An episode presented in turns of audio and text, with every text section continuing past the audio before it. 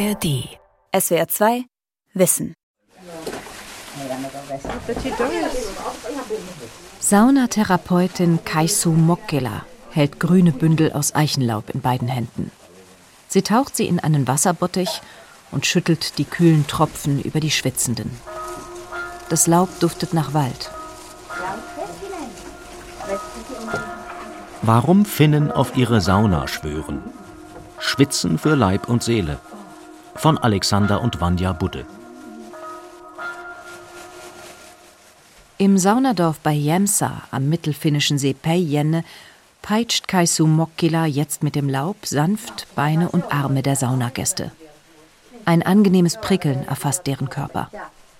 Dazu zischt und dampft der Löylü, der Wasserdampf. Der heiße Atem der Sauna steigt von einem holzbefeuerten Ofen auf. Wohlige Seufzer und fröhliches Lachen. In ihrer geliebten Sauna tauen die ansonsten auf den ersten Blick so kühlen Finnen auf. Die Sauna fühlt sich sehr sicher an, weil dieser Raum wie ein Mutterleib ist.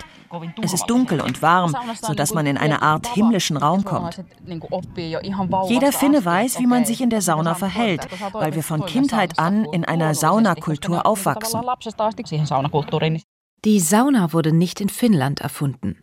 Viele Völker kannten schon früh rituelle Schwitzhütten oder Zelte. Doch in Finnland gehört das Saunieren, wie sonst wohl nirgendwo auf der Welt, zum Alltag. Das Land zählt fünfeinhalb Millionen Einwohner und zweieinhalb Millionen Saunen. Mindestens. Genau gezählt hat sie niemand. Zum Vergleich, Deutschland mit seinen 80 Millionen Einwohnern bringt es nur auf geschätzte zwei Millionen Saunen. Sauna ist das einzige Wort, das aus dem komplizierten Finnischen Eingang in viele Sprachen der Welt gefunden hat und die UNESCO nahm die finnische Saunatradition 2020 sogar in die Liste des immateriellen Kulturerbes auf. Viele Saunafans, nicht nur in Finnland, glauben, dass die Schwitzkur grundsätzlich das Immunsystem ankurbeln, Krankheitsverläufe mildern und im besten Fall das Leben verlängern kann. Es gibt eine Reihe medizinischer Studien, die den Nutzen der Sauna bestätigen. Die meisten wurden von finnischen Forschern und ausschließlich an deren Landsleuten durchgeführt. Eine Forschungsgruppe um den Kardiologen Jari Laukkanen von der Universität in Kuopio hat die Gesundheitsdaten von 2300 finnischen Männern über rund 20 Jahre hinweg verfolgt. Zu Beginn der Erhebung waren die Teilnehmer der Studie zwischen 42 und 60 Jahre alt. Jene, die zwei bis dreimal pro Woche in die Sauna gingen, hatten in den Folgejahren ein um 23 Prozent geringeres Risiko, an einem plötzlichen Herztod zu sterben, als diejenigen, die nur einmal in der Woche in der Wärmekabine schwitzten. Bei Vielsaunierern mit vier bis sieben Terminen in der Woche war das Risiko sogar um 63 Prozent vermindert. Die Kombination aus regelmäßiger sportlicher Betätigung und anschließenden Saunagängen erwies sich in einer späteren Studie sogar als noch effektiver. Auch Lungenentzündungen und Atemwegserkrankungen waren seltener. Es gibt epidemiologische Studien, die darauf hinweisen, dass ein Saunabesuch möglicherweise davor schützen kann, dass man sich mit Infektionen ansteckt oder auch beitragen können, dass Infektionen weniger schwerwiegend verlaufen. Aber der finale wissenschaftliche Beweis und auch die Herleitung, woher dieser Effekt genau kommt und wie viel wir uns davon erhoffen dürfen, der steht noch aus. Und da bin ich immer so ein bisschen vorsichtig, deswegen dann ganz laut Hurra zu schreien. Janne Wehreschild, Oberarzt für Innere Medizin am Universitätsklinikum Frankfurt und Infektiologe am Deutschen Zentrum für Infektionsforschung, hegt Zweifel an den Beobachtungsstudien, selbst wenn diese aus dem Herzland der Sauna stammen jemand, der zum Beispiel sehr krank ist, der immungeschwächt ist und vielleicht gerade irgendwas Schwerwiegendes ausbrütet, der geht halt nicht in die Sauna. Ne? Und eine Sauna kostet ja auch Geld. Ne? Das sind dann vielleicht auch Leute, die ein bisschen mehr Geld haben. Und dann wissen wir ja auch wieder, dass Einkommen korreliert mit Alkoholismus und Rauchen und so weiter und so fort. Da muss man schon sehr gründlich arbeiten, um da nicht die ganz falschen Sachen zu messen. Die Wissenschaftler um Laubkannen betonen, dass sie die Ergebnisse ihrer Ausgangsstudie auf den sozioökonomischen Status sowie auf die körperliche Aktivität und die Fitness von Herz und Lunge abgestimmt hätten. Sie könnten allerdings nicht mit Sicherheit ausschließen, einer Scheinkorrelation aufgesessen zu sein. Kaisu Mokkela dagegen, die erfahrene Therapeutin im Saunadorf, ist sich sicher. Die Sauna sei gesund für Leib und Seele. Sie könne auch bei Depressionen helfen. Das legen auch weitere wissenschaftliche Studien nahe. Einerseits lindere das Gemeinschaftserlebnis die mit einer Depression einhergehende Einsamkeit. Und dann sei das Schwitzbad auch eine Art heilsames Reinigungsritual. Man nimmt ein Fußbad, man wäscht sich gründlich und man fühlt sich wirklich sauber. Das Nervensystem beruhigt sich und dadurch kann man sich glücklicher und wohler fühlen. Und dann das endokrine Nervensystem. Es ist erwiesen, dass die Sauna die Ausschüttung von Oxytocin und Endorphin erhöht. Das ist zwar nur vorübergehend und von kurzer Dauer, aber es sind Glückshormone, die dafür sorgen, dass man sich danach einfach besser fühlt. Man fühlt sich also gut. Saunieren gibt einem ein gutes Gefühl. Und durch das Schwitzen kann man das Schlechte aus sich herauslassen, denke ich. Rainer Brenke, medizinischer Berater des Deutschen Saunabundes, lobt die Studien der finnischen Kollegen als sehr genau, doch auch er übt Kritik. Ein Schwachpunkt der Studien aus Kuopio sei, dass ausschließlich finnische Männer mittleren Alters untersucht wurden. Auf Frauen und Menschen anderer Herkunft ließen sich die Ergebnisse nicht übertragen, rügt der Facharzt für innere und physikalische Medizin mit dem Schwerpunkt Naturheilverfahren. Und ausgerechnet Finnland eigne sich eher schlecht für derartige Untersuchungen.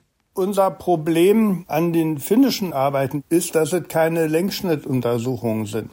Man müsste im Prinzip mit Menschen anfangen, die noch nicht in der Sauna waren und dann randomisiert zwei Gruppen bilden. Eine gehen meinetwegen viermal in der Woche in die Sauna, die anderen nur einmal.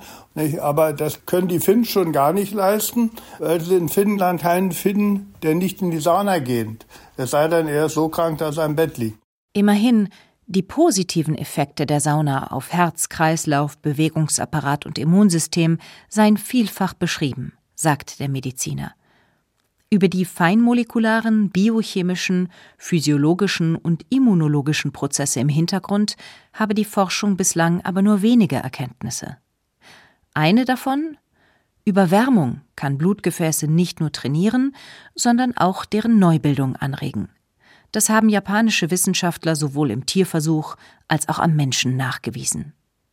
Und bereits vor 30 Jahren demonstrierte eine Forschungsgruppe an der Medizinischen Hochschule Hannover, dass Saunieren nachhaltig Infekte verhindert. Rainer Brenke erklärt die Zusammenhänge so. Ich habe durch regelmäßigen Saunabesuch eine bessere Durchblutung der Schleimhäute, zum Beispiel im Nasenrachenraum. Und alleine dadurch wird die Abwehr verbessert, weil mehr Zellen, die für die immunologische Abwehr zuständig sind, dort auch dann anlanden. Der zweite Mechanismus ist eine Stärkung der immunologischen Abwehr, speziell der unspezifischen Abwehr, die man auch als Resistenz beschreiben könnte. Das sieht man zum Beispiel im Interferon im Blut oder an der Aktivität sogenannter Killerzellen, also weißer Blutkörperchen, die Krankheitserreger abtöten können. Und das wird durch regelmäßigen Saunabesuch deutlich gestärkt. Für Menschen mit einer bestehenden Infektion ist die Sauna aber tabu, betont der Infektiologe Wehreschild. Die Anstrengung für den Körper sei zu groß. Saunabundberater Brenke rät auch Patienten mit offenen Wunden, akuten Herz-Kreislauf-Problemen, Herzrhythmusstörungen, multipler Sklerose oder einer nicht optimal eingestellten Schilddrüsenüberfunktion vom Saunieren ab. Zumindest sollten Neulinge vorab einen Arzt konsultieren. Schwangere durften in die Sauna, wenn sie, wie die Finninnen, daran gewöhnt sind. In Finnland geht die Bedeutung der Sauna über Gesundheitsförderung weit hinaus. Schon vor 2000 Jahren wurden dort Erdhütten aufgeschichtet, später Holzhütten zusammengezimmert. Darin zündeten die Badenden ein Feuer an, das Steine zum Glühen brachte. Man wärmte sich im heißen Rauch, der durch ein Loch in der Decke abzog. Er vernichtete auch Ungeziefer und diente zum Räuchern von Fleisch und Fisch. Bis in die 1950er Jahre wurden die meisten Babys im damaligen Agrarland Finnland in einer Sauna geboren.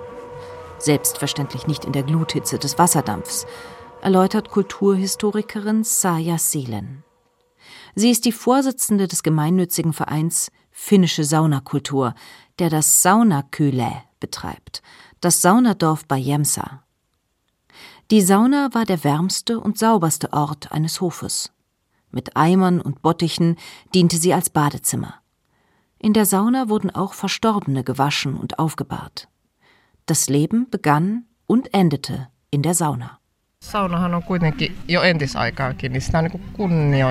Schon damals gab es wohl viele Riten rund um die Sauna, zum Beispiel, wie sie vorbereitet und angeheizt werden soll. Es gibt auch alle möglichen Arten von Mystik und Mythologie rund um die Sauna. Das ist tief in unserer kulturellen Überlieferung verwurzelt.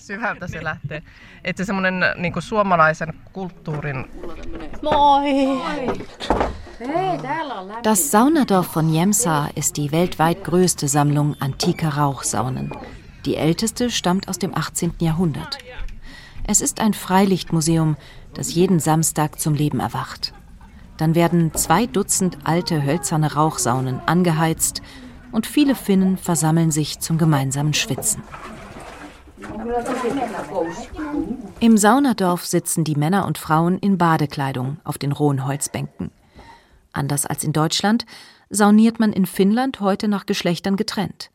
Nur im Familien- oder engsten Freundeskreis gemeinsam und nackt. Früher war das anders, erklärt Saja Seelen. Im Agrarland Finnland gingen alle, die miteinander auf einem abgelegenen Bauernhof lebten, zusammen in die Sauna. Die Großfamilie, Knechte, Mägde und auch Gäste. Die finnische Rauchsauna ist ein schummriger, düsterer Ort, an dem man die Körperformen nicht sehen konnte. Die Sauna war weder ein sexueller Ort noch ein Ort gegenseitiger Beobachtung oder Kritik sondern ein Ort der Gleichheit, an dem Körper und Geist gepflegt wurden und der Körper gereinigt wurde. Und egal, ob man ein reicher Mann oder ein armer Mann oder eine Frau war, man saß nackt nebeneinander in dieser Sauna. Das ging so, bis die industrielle Revolution begann. Vor allem junge Menschen verließen damals die Höfe auf dem Land und in den Wäldern und gingen zur Arbeit in den neuen Fabriken in die Städte. Sie lebten beengt, und die modernen Mehrfamilienhäuser hatten keine separaten Saunen mehr. Nacktheit wurde privat und aus den öffentlichen Saunen verbannt, bis heute.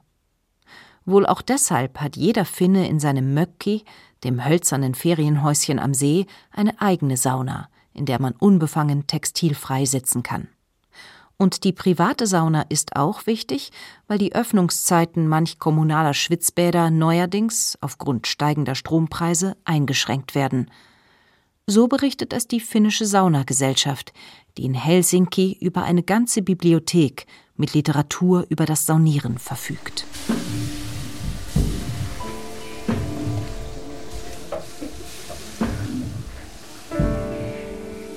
Die Finnen mögen das anders sehen, aber der Saunabesuch sei zuallererst eine Zumutung für den menschlichen Organismus, sagt der Hamburger Kardiologe Vinzenz Graf von Kageneck. Die klassische finnische Saunakabine wird auf 80 bis 100 Grad Celsius aufgeheizt. Unter der Decke werden sogar noch höhere Temperaturen erreicht. Mit jedem Atemzug strömt heiße Luft in Nase und Lunge. Die sogenannten Thermorezeptoren würden aktiv, erläutert Graf von Kageneck, der als Experte der Deutschen Herzstiftung Patientinnen und Patienten auch zum Saunieren berät. Die Leute sitzen also mit rotem Kopf und schwitzend in der Sauna. Das heißt, der Körper hat einen riesen Teil der Blutmenge in die äußerste Peripherie des Körpers verschoben, um diese Temperatur loszuwerden. Mit steigenden Temperaturen weiten sich die Blutgefäße. Am ganzen Körper bilden sich Schweißperlen. Doch in der Hitze der engen Saunakabine gibt es keine ausreichende Abkühlung durch Verdunstung. In der Folge steigt die sogenannte Körperkerntemperatur um 1 bis 2 Grad Celsius an. Mehr noch heizt sich die Haut auf. Die Temperatur des größten menschlichen Organs kann bis zu 41 Grad Celsius erreichen. Die Thermoregulation beansprucht den Kreislauf. Der Stoffwechsel wird angekurbelt und durch das größere Volumen in der Blutbahn steigt die Herzfrequenz. Der Blutdruck verändere sich jedoch nicht, erläutert der Mediziner Graf von Kageneck. In der Sauna überlappen sich nämlich zwei Effekte. Trotz der höheren Pumpleistung des Herzens sinkt der Blutdruck aufgrund der erweiterten Gefäße. Diese Zusammenhänge belegte 2017 eine experimentelle Studie aus Finnland. Maximal weitgestellte Gefäße in der ganzen Körperperipherie führen zu einem Blutdruckabfall. Das ist einfach eine Volumenverschiebung, die dann im zentralen System eben nicht mehr zur Verfügung steht und führen gleichzeitig, damit man nicht leer läuft sozusagen, zu einem hohen Anstieg des Pulses. Der kann deutlich über dem Belastungspuls, den man im Alltag kennt, liegen und das muss man eben vertragen können. Kühlt sich der Körper zu schnell ab, ziehen sich die geweiteten Blutgefäße schlagartig zusammen und es kommt auf einen Schlag sehr viel Blut beim Herzen an. Die Herzstiftung empfiehlt deshalb allen Herzpatienten, sich nach Saunagängen langsam abzukühlen und auf den Sprung ins Eistauchbecken zu verzichten. Die Abkühlung mit kalten Güssen unter der Schwallbrause oder einfach nur an der kalten Luft gehört zum Wechselreiz Sauna dazu. In Finnland springt man idealerweise in die kalte Ostsee oder in einen der 187.000 Binnenseen. Der Mediziner Rainer Brenke rät aber zur Mäßigung. Für ganz wesentlich halte ich auch Ruhephasen zwischen den Saunagängen und besonders nach dem letzten, also zweiten oder dritten Saunagang. Denn in der Ruhephase schaltet das vegetative Nervensystem um auf Schongang, auf Erholung. Ich will die Entspannung trainieren und darauf verzichte ich, wenn ich die Ruhephasen zwischen den Saunagängen nicht bewusst genieße. Täglich zu saunieren halte ich persönlich für eine Reizüberflutung und denke, man provoziert eher vegetative Störungen. Eine Warnung, die viele Finnen wohl erstaunen würde. In Joensuu in Finnisch-Karelien, mitten in der Saimaa Seenplatte, kommen nicht wenige Mitglieder des Vereins Joensuu Polar Bears zweimal täglich in die Sauna. Im Winter kombinieren die Eisbären das Schwitzen mit Eisschwimmen. Pasi Mikkonen hält den Vereinsrekord im Winterschwimmen, 480 Meter. Seit mehr als 20 Jahren pflügt er auch in der dunklen Jahreszeit durch den eiskalten Pyreske. Natürlich immer nach einem Schwitzbad in der heißen Sauna. In der Sauna sind manchmal auch Menschen, deren Gesundheit die große Hitze nicht verträgt oder die sie einfach nicht mögen. Darum soll man vorher fragen, wenn man ein wenig mehr Wasser aufgießen will. Wir haben in der letzten Stunde eines jeden Wochentags eine sogenannte heiße Gruppe in einer der Saunas. Da können Sie dann nach Herzenslust Aufgüsse machen. Wenn Sie also so richtige Gluthitze mögen, dann sind Sie um 22 Uhr hier willkommen. Leben solch hartgesottene Saunafans gefährlich? Die Frage geht an Marcel Verhoff. Er leitet das Institut für Rechtsmedizin am Universitätsklinikum in Frankfurt am Main. Verhoff ist seit mehr als 20 Jahren Unglücksfällen und Komplikationen auf der Spur, die zum Tod in der Sauna führen.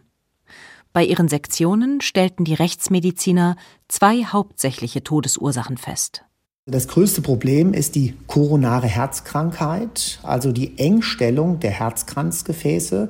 Das kann auf der einen Seite dazu führen, wenn es ein Blutgerinnsel gibt, dass die vollständig verstopfen, dann haben wir einen Herzinfarkt. Was es aber auch gibt, das sind sehr enge Herzkranzgefäße, die im Normalzustand in der Ruhe keine Probleme machen, aber sobald die Anstrengung erhöht wird, das Herz muss häufiger schlagen, muss heftiger pumpen dann reicht die Blutversorgung eben nicht mehr aus.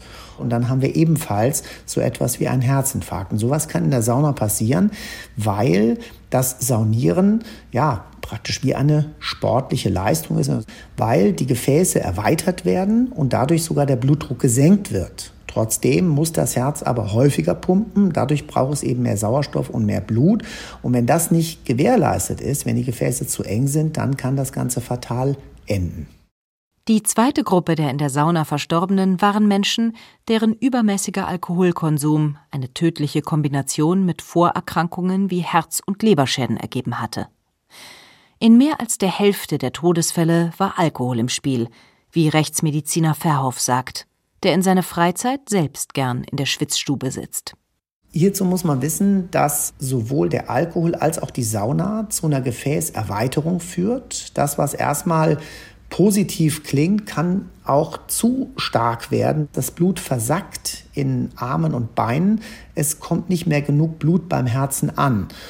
Und gerade wenn dann das Herz noch zusätzlich kleinere Probleme hat, die im Alltag man überhaupt nicht merkt, kann es aber sein, die Kombination mit der Sauna, dass das dann ebenfalls zu einer Minderversorgung führt. Deswegen Alkohol und Sauna sollte man einfach nicht zusammen ausprobieren.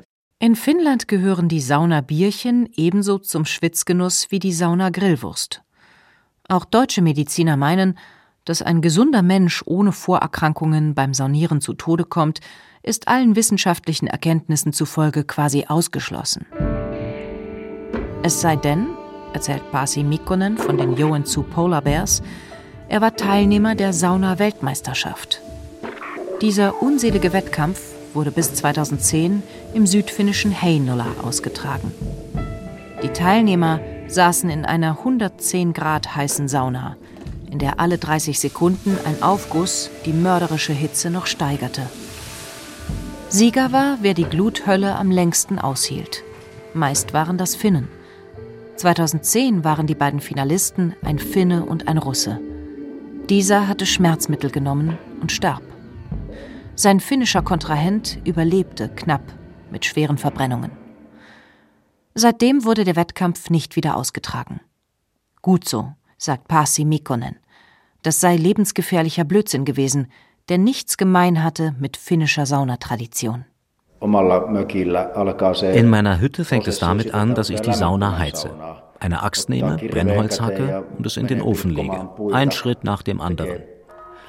Während wir darauf warten, dass die Sauna aufheizt, und das dauert vielleicht 40 Minuten, können Sie auf der Saunaterrasse sitzen und auf den See blicken. Die Seele kommt bereits dort zur Ruhe.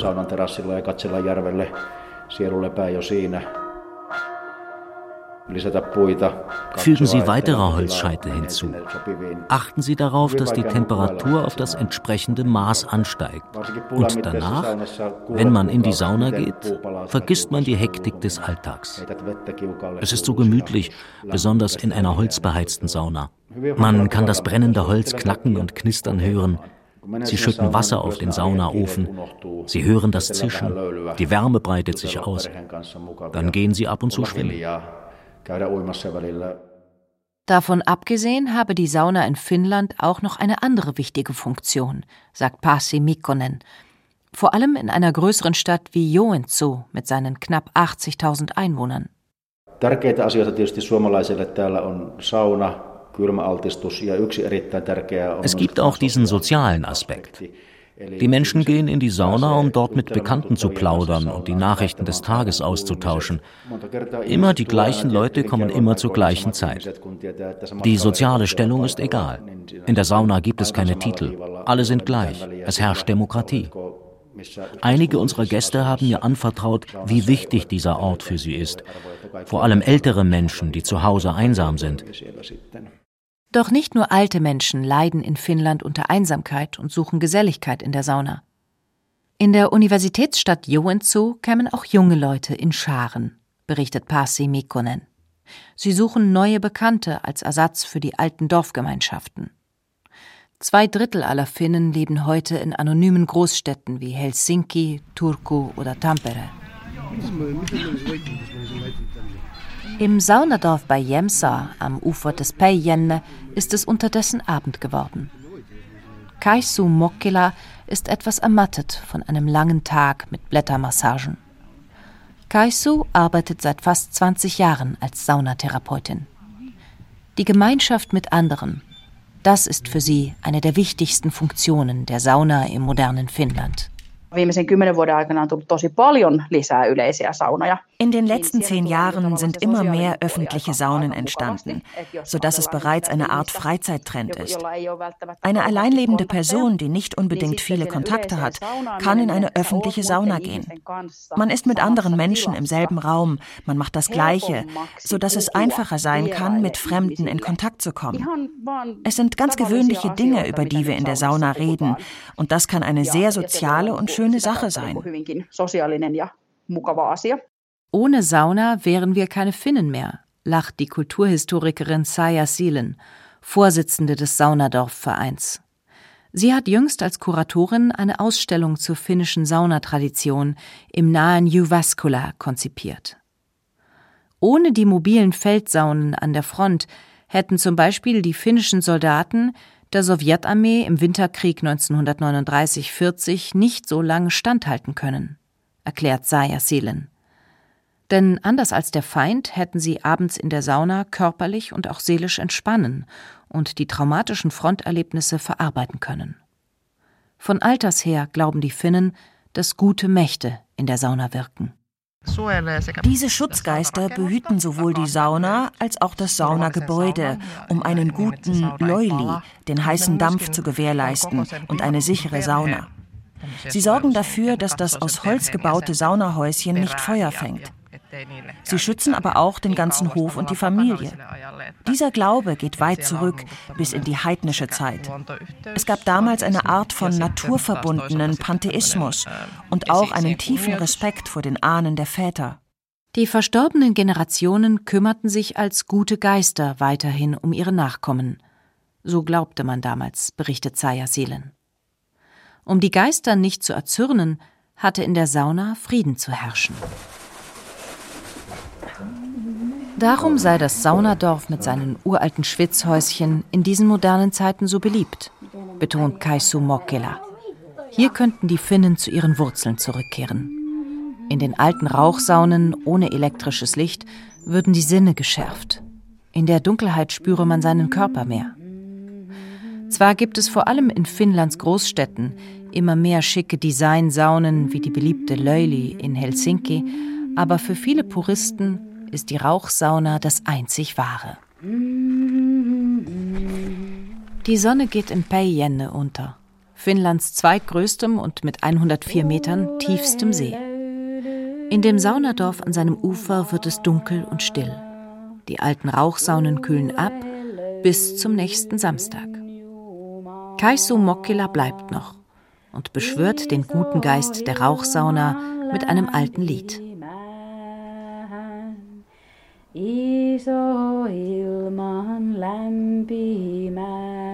SWR 2 Wissen. Warum Finnen auf ihre Sauna schwören. Von Alexander und Vanja Budde. Sprecherin Isabella Bartdorf. Regie Andrea Leclerc. Redaktion Dirk Asendorf.